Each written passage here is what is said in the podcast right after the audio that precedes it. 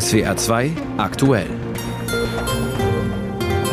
Mit Christian Röhnspieß, guten Tag.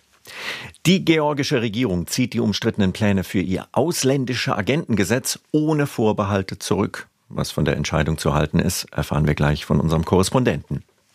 Die elektronische Patientenakte soll jetzt endlich tatsächlich kommen. Wir berichten über die Pläne von Bundesgesundheitsminister Lauterbach, die Sache doch noch zum Laufen zu kriegen und Informationen aus Habecks Energiewerkstatt. Der Bundeswirtschaftsminister zieht eine Zwischenbilanz über den deutschen Weg zu mehr erneuerbaren Energien. Die Proteste waren erfolgreich. Die Regierung in Georgien wollte ein ähnliches Gesetz erlassen, wie es das in Russland bereits gibt. Medien und Nichtregierungsorganisationen, die Geld aus dem Ausland erhalten, sollten als ausländische Agenten eingestuft werden. Zwei Tage in Folge haben tausende Menschen in der georgischen Hauptstadt Tiflis gegen die Gesetzespläne protestiert. Heute Morgen hat die Regierungspartei Georgischer Traum angekündigt, die Gesetzesvorlage ohne Vorbehalte zurückzuziehen.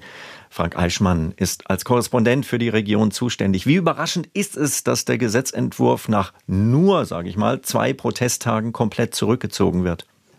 Also das war vermutlich schon mit dem Gedanken äh, der regierenden Partei Georgischer Traum, wir wollen nicht, dass dieser Funke zu einer Explosion führt, die wir dann nicht mehr kontrollieren können. Also es war eine Art Notbremse, kurz gesagt. Denn wir hatten nach der ersten Lesung im Parlament äh, in der Dienstagnacht vielleicht 3000 Demonstranten. In der vergangenen Nacht sollen es so um die 15.000 gewesen sein, sind jeweils gewalttätig dann beendet worden, weil es auch den Versuch gab, das Parlament zu stürmen. Also das war nicht aus der Einsicht, äh, dass dieses Gesetz falsch ist. Ganz im im Gegenteil, die regierende Partei steht immer noch dahinter, sagt, wir müssen das nochmal und besser kommunizieren. Das ist falsch dargestellt worden, aber jetzt ziehen wir es zurück. Diese Regierungspartei Georgischer Traum, die gilt ja als eher Moskau-freundlich.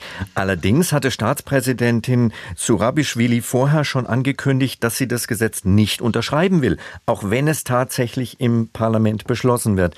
Wie ist das politische Kräfteverhältnis in Georgien zwischen Moskau-Freunden und denen, die in Richtung EU und NATO streben?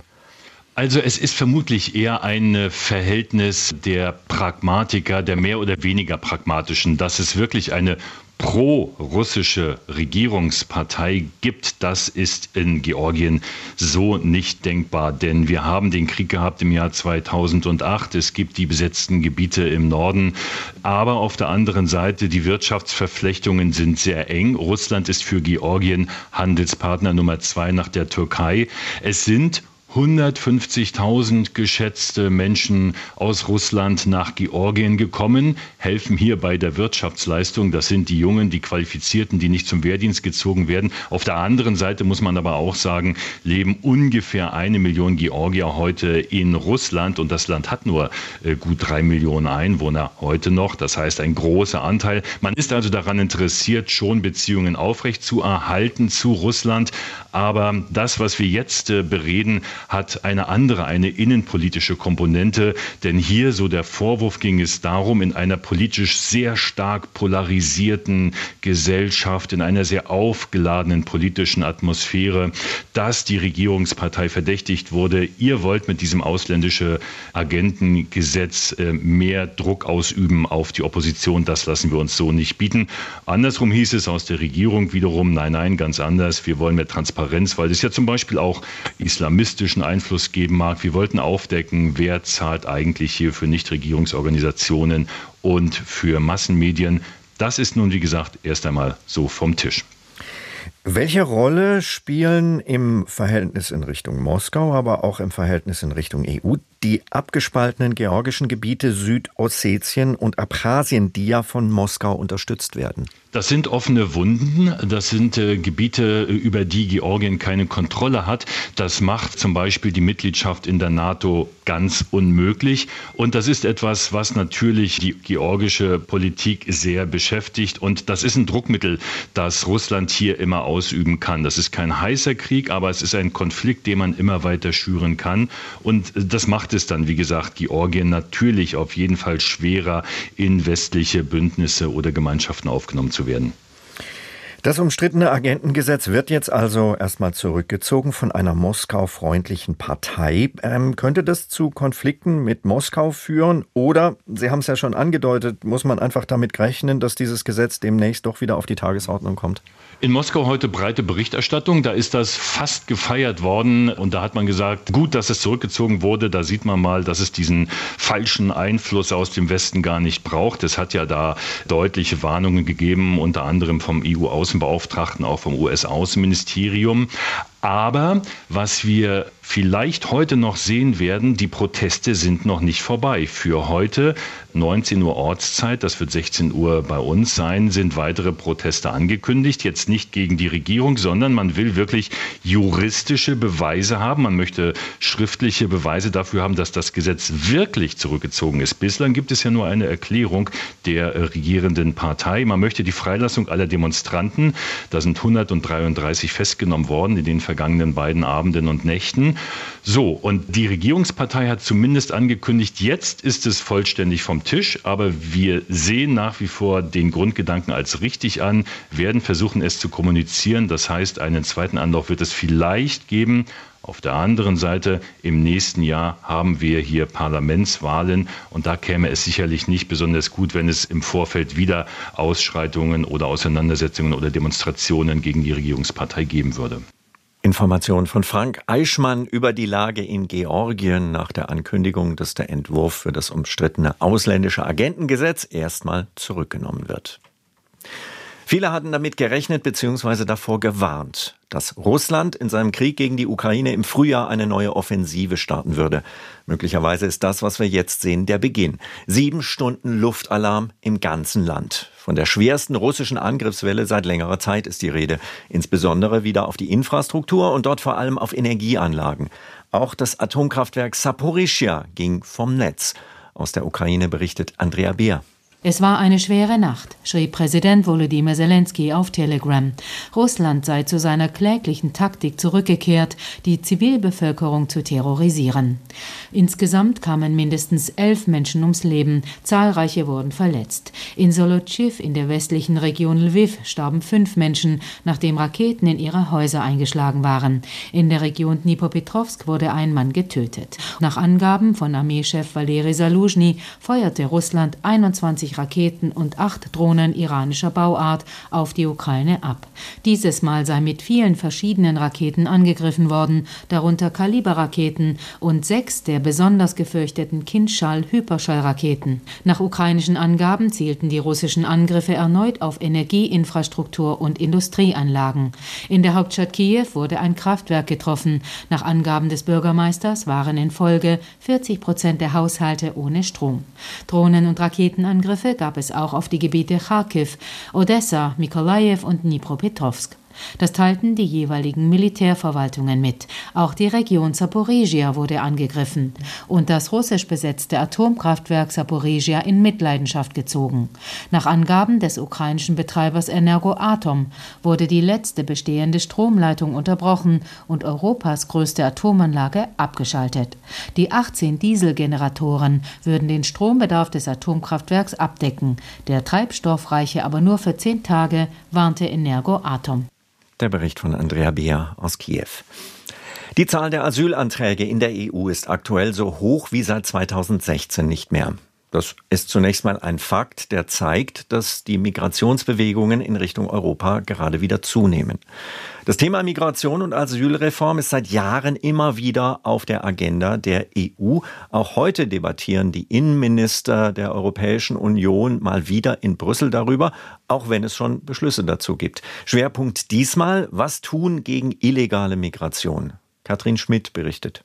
Bessere Grenzsicherung, schnellere Abschiebungen und verstärkte Zusammenarbeit mit den Herkunftsländern.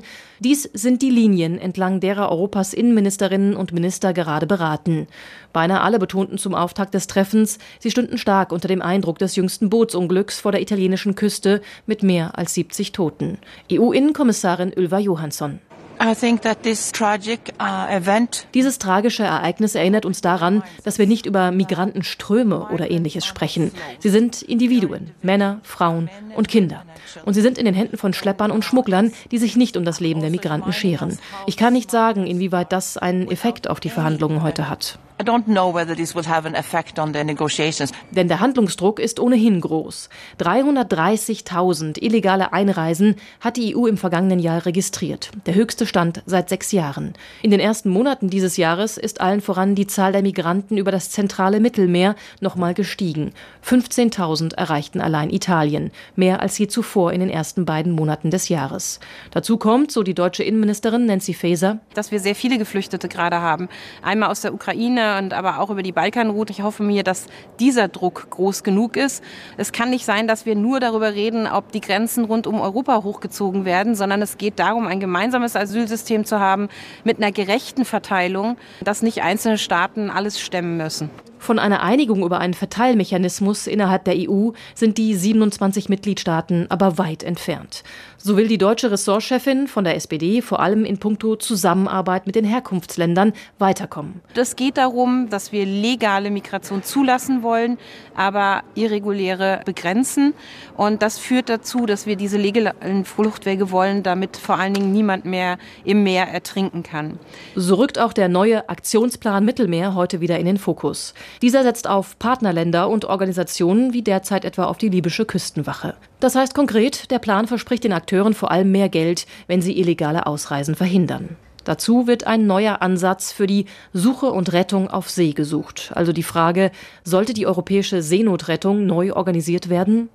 Deutlich ist aber auch, betont die deutsche Innenministerin Nancy Faeser in Brüssel, es muss jetzt um das große Ganze gehen. Der Entwurf für einen Asyl- und Migrationspakt liegt seit zwei Jahren auf dem Tisch. Jetzt drängt die Zeit, erinnert auch Innenkommissarin Johansson.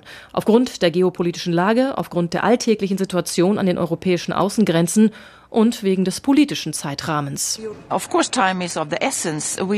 Zeit ist jetzt natürlich ein wesentlicher Faktor. Wir müssen auch heute vorankommen, um das alles zu Beginn der belgischen Ratspräsidentschaft ab Anfang 2024 abzuschließen. Wir stehen unter Zeitdruck, keine Frage, aber es ist kein unrealistischer Zeitplan, dem wir folgen uh, uh.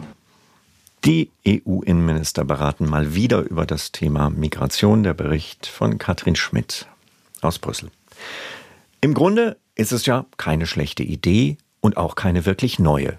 Man geht zum ersten Mal zu einem Arzt und der kann sich von der Chipkarte der Krankenversicherung nicht nur die Adresse und die Abrechnungsdaten runterladen, sondern auch Diagnosen anderer Ärzte, Daten zu Medikamenten und die Krankengeschichte an sich.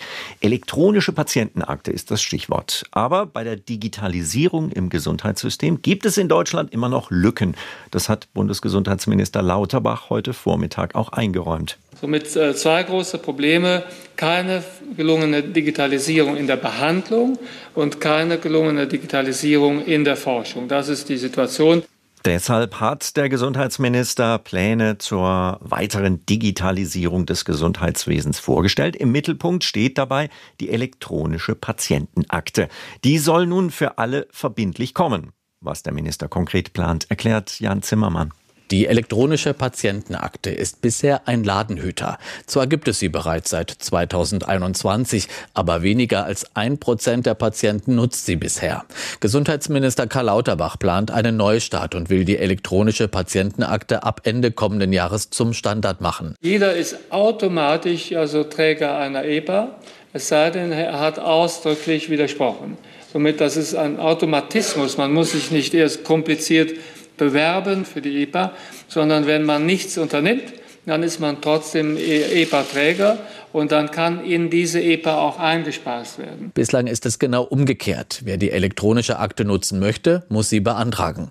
Auch das elektronische Rezept soll 2024 verbindlich werden, kündigt Lauterbach an. Unterstützung bekommt der SPD-Minister von den gesetzlichen Kranken- und Pflegekassen. Für sie könne die elektronische Patientenakte zum Herzstück eines modernisierten Gesundheitswesens werden.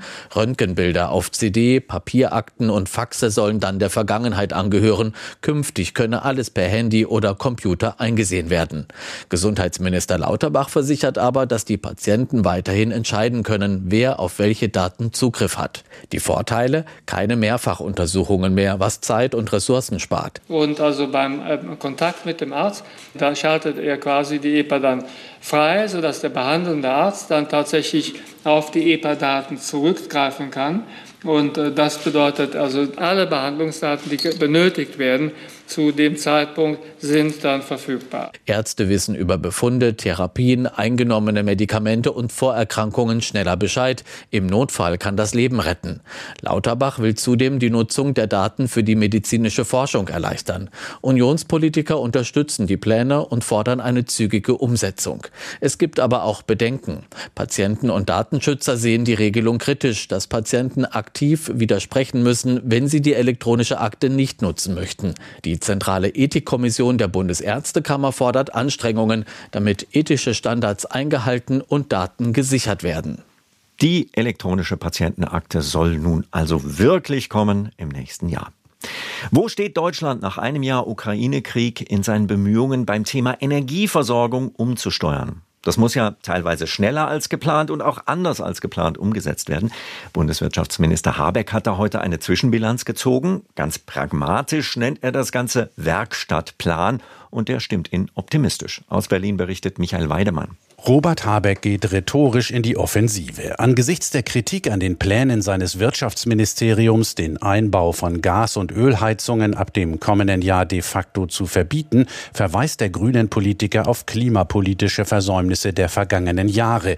Die müssten in kürzester Zeit aufgeholt werden, so Habeck. Die Fragestellung an bestimmten Gesetzen ist in einer offenen Demokratie notwendig und wichtig. Die Haltung, nun macht mal halblang, kann nicht richtig sein. An einer Wärmewende führe deshalb kein Weg vorbei, weshalb Robert Habeck am Ziel aus dem Koalitionsvertrag mindestens 65 Prozent aller Heizwärme aus erneuerbaren Energien zu erzeugen weiter festhält. Und doch rudert der Minister ein wenig zurück. Seine Klarstellung, Altanlagen werden nicht in Frage gestellt. Wer einen Gaskessel hat, einen Ölkessel hat, der kann ihn behalten. Niemand rennt in den Keller und reißt das raus. Alle können das weiter nutzen. Wenn die Dinger kaputt gehen, können sie repariert werden und weiter genutzt werden. Neu eingebaut werden sollten jetzt nur noch zukünftige Energiesysteme. Wobei auch hier pragmatische Lösungen angestrebt werden, weil Wärmepumpen, derzeit die in der Praxis am häufigsten genutzte Technik klimafreundlichen Heizens, größere Investitionen erfordern, sollen Haushalte mit mittleren und niedrigen Einkommen eine finanzielle Förderung erhalten. Deren Höhe ist allerdings noch offen. Und auch über Zwischenlösungen denkt Habeck nach. Er könne sich vorstellen, den gleichzeitigen Einbau einer Wärmepumpe mit geringerer Leistung und einer kleineren Gasheizung zu erlauben. Eine Hybridlösung, wie er es nennt. Bei all dem hat der grünen Politiker aber stets die große Perspektive im Auge. Das gesamte Energiesystem solle klimagerecht erneuert und die Wirtschaft auf klimaneutrale Produktionswege umgestellt werden. Wir haben in Deutschland ein hohes Wohlstandsniveau zu sichern, betont Habeck. Die US-Regierung mit ihrem multimilliardenschweren nationalen Wirtschaftsförderprogramm würde zeigen, wie sich grüne Technologien auf diesem Niveau voranbringen lassen. Wenn wir jetzt wieder in die Bequemlichkeit zurückfallen, dass wir uns nicht trauen, Probleme anzugehen, nur weil sie komplex oder groß sind, dann werden wir nicht nur die Klimaschutzziele nicht einhalten und uns dafür dann irgendwann mal rechtfertigen müssen, sondern wir werden auch international an Wettbewerbsfähigkeit verlieren. Und das will der Bundeswirtschaftsminister natürlich vermeiden. SWR 2 aktuell. Der Schutz des jüdischen Lebens stand heute im Mittelpunkt einer bemerkenswerten Debatte im baden-württembergischen Landtag. Die Regierungsfraktionen von Grünen, CDU und die Oppositionsfraktionen SPD und FDP hatten einen gemeinsamen Antrag eingebracht, der mit großer Mehrheit verabschiedet worden ist. Danach sollen jüdische Einrichtungen in Baden-Württemberg künftig bei Demonstrationen und Versammlungen besser geschützt werden. Mehr dazu von Knut Bauer. Regelmäßig versammeln sich Corona-Leugner und sogenannte Querdenker mitten in Pforzheim auf dem Platz der Synagoge. Aufmärsche, bei denen Rami Suliman ein ungutes Gefühl beschleicht. Weil das ist äh, die Würde des Platzes beschädigt und das auch die Trommeln wie damals SA und SS getrommelt haben. Das ist alles, kommt die Erinnerungen. Der Vorsitzende der israelitischen Religionsgemeinschaft Baden hatte sich an die demokratischen Fraktionen des baden-württembergischen Landtags gewandt, die seine Initiative aufgegriffen haben. Für Grünen-Fraktionschef Andreas Schwarz ist es unsäglich, wenn Corona-Leugner vor jüdischen Gedenkstätten vorbeiziehen, dabei einen Davidsstern tragen und ein Plakat mit den Worten ungeimpft. Damit werden die staatlichen Pandemiemaßnahmen mit dem Unrechtsregime des Dritten Reiches gleichgesetzt. Wir verurteilen diese Verharmlosungen, wir verurteilen dieses Verächtlichmachen der Opfer des Dritten Reiches auf das Schärfste. Auch sein CDU-Kollege Manuel Hagel sagt im Parlament offen, was er dabei denkt. Ich schäme mich als Baden-Württemberger bei solche Bilder. Jüdische Einrichtungen sollen geschützt werden, indem die Versammlungsbehörden Demonstrationen vor Gedenkstätten einschränken oder gar unterbinden können. Innenminister Thomas Strobel sieht darin eine Konsequenz, die der Rechtsstaat ziehen muss. Solange Menschen mit jüdischem Glauben sich ernsthaft überlegen müssen, ob sie sich in der Öffentlichkeit als Jüdin oder Jude zu erkennen geben. Mindestens so lange ist der Kampf gegen Antisemitismus eine der wichtigsten Aufgaben, die wir überhaupt haben in diesem Land. Keiner wolle dabei an der Versammlungsfreiheit rütteln, betont Hans-Ulrich Rühlke von der FDP. Dennoch glaube ich, gehört es zu unserem demokratischen Verständnis dazu, dass wir das Recht zur Demonstration nicht in Frage stellen. Aber es gibt Grenzen. Und diese Grenzen sind bei jüdischen Erinnerungsorten erreicht so SPD-Fraktionschef Andreas Stoch. Das sind nicht irgendwelche Plätze. Es sind und bleiben auch Orte der Erinnerung. Und wer diese Erinnerung verächtlich machen will, wird auf den entschiedenen Widerstand aller Demokratinnen und Demokraten in diesem Land stoßen. Die AfD beklagt sich in der Debatte darüber, nicht in den gemeinsamen Entschließungsantrag einbezogen worden zu sein, der schließlich mit großer Mehrheit angenommen wird. Rami Suliman geht nach dieser Debatte mit einem guten Gefühl aus dem Landtag. Die Demokratie lebt, sagt der Vorsitzende der israelitischen Religionsgemeinschaft Baden und lächelt. Dass Demokratie ein starkes Signal gesetzt hat. Ich bin froh, ehrlich, ich bin sehr, sehr froh. Ein sehr guter Tag. Der baden-württembergische Landtag beschließt einen besseren Schutz von jüdischen Einrichtungen. Kommt er heute, der große Knall bei der Deutschen Post? Die Gewerkschaft Verdi will heute das Ergebnis ihrer Urabstimmung und damit über unbefristete Streiks verkünden. Der Zeitpunkt ist strategisch klug gewählt, denn heute Morgen hat die Deutsche Post ein Rekordergebnis für das vergangene Jahr vorgelegt. Alexander Winkler aus der SWR Wirtschaftsredaktion. Fangen wir mit diesen Zahlen an. Wie gut hat die Deutsche Post 2022 verdient? Es ist das vierte Rekordjahr in Folge, also man kann schon sagen, die Deutsche Post hat hervorragend verdient. Um gute 15 Prozent klettert der Umsatz auf mehr als 94 Milliarden Euro und auch der Gewinn legt zu um mehr, um etwa 6 Prozent. Unterm Strich bleiben dem Konzern damit mehr als 5 Milliarden Euro in der Kasse. Und von diesem Kuchen wollen die Beschäftigten in Deutschland auch ein Stück abhaben. Die Gewerkschaft Verdi fordert im aktuellen Tarifkonflikt für das laufende Jahr 15 Prozent mehr Geld. Die Deutsche Post lehnt die Forderung als zu hoch ab. Angesichts des jetzigen Rekordergebnisses kann das Unternehmen seine Zurückhaltung noch begründen? Tatsächlich ist das Brief- und Paketgeschäft in Deutschland ein Sorgenkind für die Deutsche Post. Paket- und Briefmengen sind im vergangenen Jahr zurückgegangen, entsprechend auch der finanzielle Umsatz dort. Dazu kommen unter anderem höhere Energie- und Transportkosten, in deren Folge der Betriebsgewinn in diesem Segment um ein Drittel eingebrochen ist. Noch dazu hat die Post die Aussichten für das kommende Jahr ordentlich zurückgeschraubt. Im Segment Post und Paket Deutschland um weitere 25 Prozent, aber auch für den Gesamtkonzern um bis zu 30 Prozent. Diese trüben Aussichten teilt die Gewerkschaft aber offenbar nicht. Na, sie sind zumindest kein Grund von den bisherigen Tarifforderungen abzurücken. So lehnt Verdi auch das bisherige Rekordangebot der Post über durchschnittlich gut 11 Prozent plus über zwei Jahre als unzureichend ab und hat es seinen Mitgliedern mit Mitgliedern mit dieser Empfehlung zur Urabstimmung gestellt. Folgen mindestens drei Viertel der Befragten diesem Votum hat Verdi bereits unbefristete Streiks angedroht. Wie stehen die Chancen, dass es soweit kommt? Also ich halte das schon für relativ wahrscheinlich. Die Stimmung unter den Beschäftigten, vor allem eben den Briefzustellerinnen und den Paketboten, die ist stellenweise richtig mies. Es gibt einen hohen Krankenstand und die Wahrnehmung ist zum Teil, dass sich der jetzt scheidende Postchef Frank Appel seinen Abschied mit den aktuellen Rekordzahlen hat vergolden lassen. Dabei haben viele den Eindruck, dass dieses Rekordergebnis vor allem auf Kosten der Beschäftigten erzielt wurde. Und ja, für die Stimmung dürfte es da wohl auch nicht weiter förderlich sein, wenn die Post jetzt auch noch die diesjährige Dividende für Anlegerinnen und Anleger erhöht. Das dürfte aber gemeinsam mit den guten Zahlen vermutlich an der Börse gut ankommen, oder? Ja, so scheint es absolut. Selbst die etwas trüben Aussichten spielen offenbar keine Rolle. Die Postaktie steht an der Spitze im DAX mit gut 1,9 Prozent plus. Für den Leitindex DAX selbst geht es heute dafür leicht bergab. Er fällt um 0,3 Prozent auf 15.583 Punkte.